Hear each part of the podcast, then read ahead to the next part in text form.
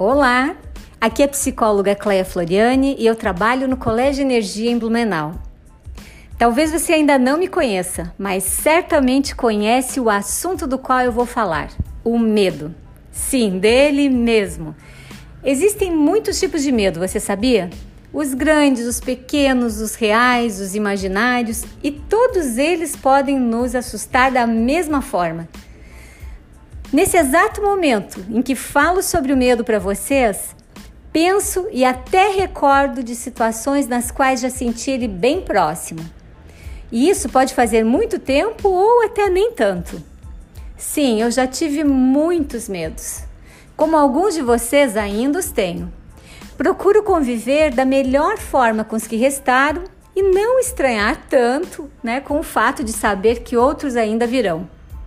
Até porque sentir medo não é de todo ruim, sabia? Você até já deve ter ouvido falar que em muitos casos ele é até um aliado. Né? Quando o assunto é preservar a nossa vida, por exemplo, ele pode ser até favorável. Aliás, quem nunca? Quem nunca sentiu ou sente medo, né?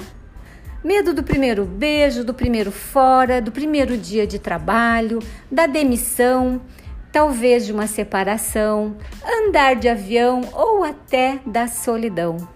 Medo de quebrar, de estragar, de riscar, de fazer de novo, de arranhar, de não acertar, de dar branco na prova, de não conseguir continuar, ou seja, medo de errar. Se acaso você sentir medo e não seja algo suportável, não seja algo tranquilo para você, não deixe de falar sobre ele com quem você confia. Lhe digo mais: se for algo persistente, não hesite em pedir ajuda. Nestas horas é muito importante ter alguém para compartilhar. Mas como crescer, ficar maior que o seu medo e espantar a tal escuridão que ele traz? Isso, quem sabe, eu possa até lhe ajudar. Então, faça a sua parte. Preste atenção nos sinais: dores de estômago, de cabeça ou náuseas, suor, batimento cardíaco irregular, engasgar-se, perda de apetite, padrões de contrair ou tremer, a tal tensão muscular.